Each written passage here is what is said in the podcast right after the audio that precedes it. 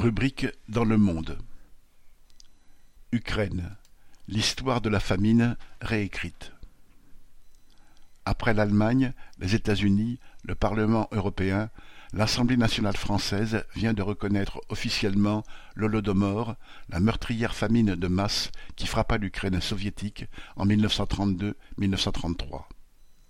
Dans la foulée du RN au PS, les parlementaires ont demandé au gouvernement français d'adopter leur résolution. En effet, Paris n'a nulle envie de laisser passer ses rivaux américains, allemands et britanniques se placer seuls auprès du gouvernement ukrainien en reconnaissant ce qu'il qualifie de génocide perpétré par la Russie contre l'Ukraine et son peuple. Dans le contexte d'une guerre où l'Ukraine, soutenue par l'OTAN, affronte la Russie, la France tient, comme les autres puissances impérialistes, à affirmer qu'elle est son camp. Mais le fait de parler ici d'un meurtre de masse par la faim, ce qui est le sens du mot holodomor en ukrainien, sert d'abord à préparer l'après là-bas. Un jour ou l'autre, pour reconstruire un pays dévasté par la guerre, les États impérialistes et leurs trusts auront à se disputer un marché de grands travaux et de commandes d'équipements que l'on chiffre déjà à des centaines de milliards de dollars. Les contrats que lorgnent les grands groupes français du BTP, des transports, de l'énergie, de l'agroalimentaire, de l'armement, etc., valent bien d'approuver la façon dont, à Kiev, le pouvoir réécrit l'histoire dans un sens ultranationaliste.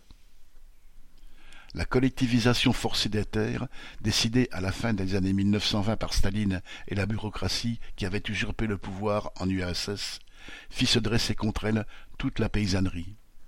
En Ukraine comme ailleurs, cette mesure de violence bureaucratique et policière n'avait été précédée d'aucune consultation des paysans, d'aucune préparation matérielle et politique qui aurait fait des futurs kolkhozes un véritable progrès pour ceux qui les auraient rejoints volontairement et pour l'économie du pays tout entier. Au lieu de cela, le régime voulut contraindre les paysans à entrer dans les kolkhozes avec leur bétail, et ceux-ci l'abattirent plutôt que d'en être dépossédés. À ce qui était déjà une catastrophe humaine, sociale, politique et économique, le stalinisme répondit alors par un remède pire encore. Pour briser l'opposition générale des paysans, Staline ordonna à l'armée d'en déporter des millions présentés comme koulaks, c'est-à-dire riches, et cela dans des conditions telles que leur déportation tourna à l'hécatombe. Et, pour parer à la famine qui menaçait les villes du fait de sa politique, il ordonna à la troupe de rafler tout ce qu'elle pouvait trouver dans les villages, même ce qui était indispensable à la survie des paysans. Cette politique criminelle brisa les reins à l'agriculture et causa la mort de millions de soviétiques. Les régions céréalières eurent le plus grand nombre de morts de faim. 3,4 millions en Ukraine, 1,5 million en Russie sur la Volga et dans le Nord-Caucase, 1,4 million au Kazakhstan, qui, au regard de sa faible population, paya le plus lourd tribut à la famine provoquée ainsi par le stalinisme en 1932-1933 mais d'autres endroits encore furent aussi saignés par la collectivisation forcée et la déportation, comme le relate le roman Zuleika ouvre les yeux à propos du Tatarstan en Russie.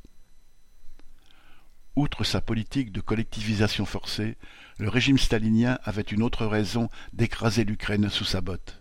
C'était dans cette république soviétique que la politique bolchevique avait eu le plus pour effet que, dans la foulée d'octobre 1917, un sentiment national s'épanouisse.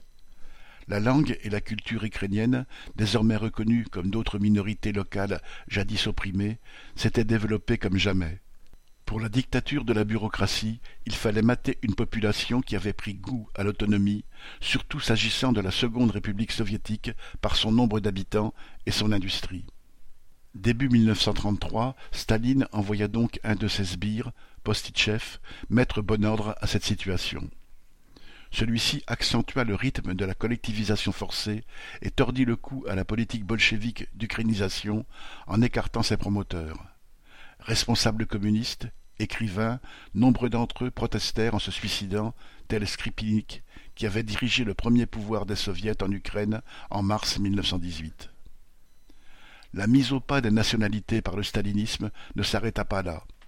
Durant la Deuxième Guerre mondiale, le dictateur ordonna ce qui s'approcha le plus d'une politique génocidaire la meurtrière déportation collective de populations entières.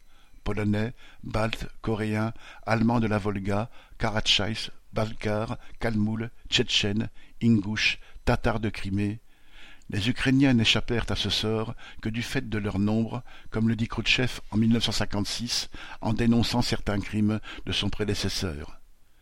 C'était un avis d'expert, formulé avec l'humour cynique de ce bureaucrate stalinien que son chef avait envoyé diriger le parti en Ukraine en 1938. En parlant de génocide à propos de l'Holodomor, les actuels dirigeants ukrainiens masquent finalement l'étendue et surtout les ressorts profonds des crimes du stalinisme qui ne se sont pas bornés à l'Ukraine. De nature profondément réactionnaire, le régime ukrainien actuel se revendique lui-même d'authentiques génocidaires d'extrême droite, Bandera et Melnik, devenus des héros de l'Ukraine pro-occidentale, alors que leurs hommes massacrèrent de nombreux juifs, polonais et russes en Ukraine entre 1941 et 1945. Il est vrai que, en matière de génocide, les parrains occidentaux du régime de Zelensky pourraient en remontrer à la terre entière, depuis l'extermination des Amérindiens, victimes des colonisateurs européens, et le saignement blanc des peuples d'Afrique de l'Ouest pour fournir des esclaves aux planteurs français, anglais et autres, jusqu'au massacre de masse perpétré par les puissances impérialistes un peu partout sur la planète. Il est logique que ces grandes puissances reprennent les mythes nationalistes du régime qu'elles protègent en Ukraine. Cela occulte le fait que la plus grande liberté, nationale et autre, que ce pays et sa population ont connue, a été établie après octobre 1917, sous l'étendard rouge de la révolution bolchevique et de la lutte pour le socialisme à l'échelle mondiale. Pierre Lafitte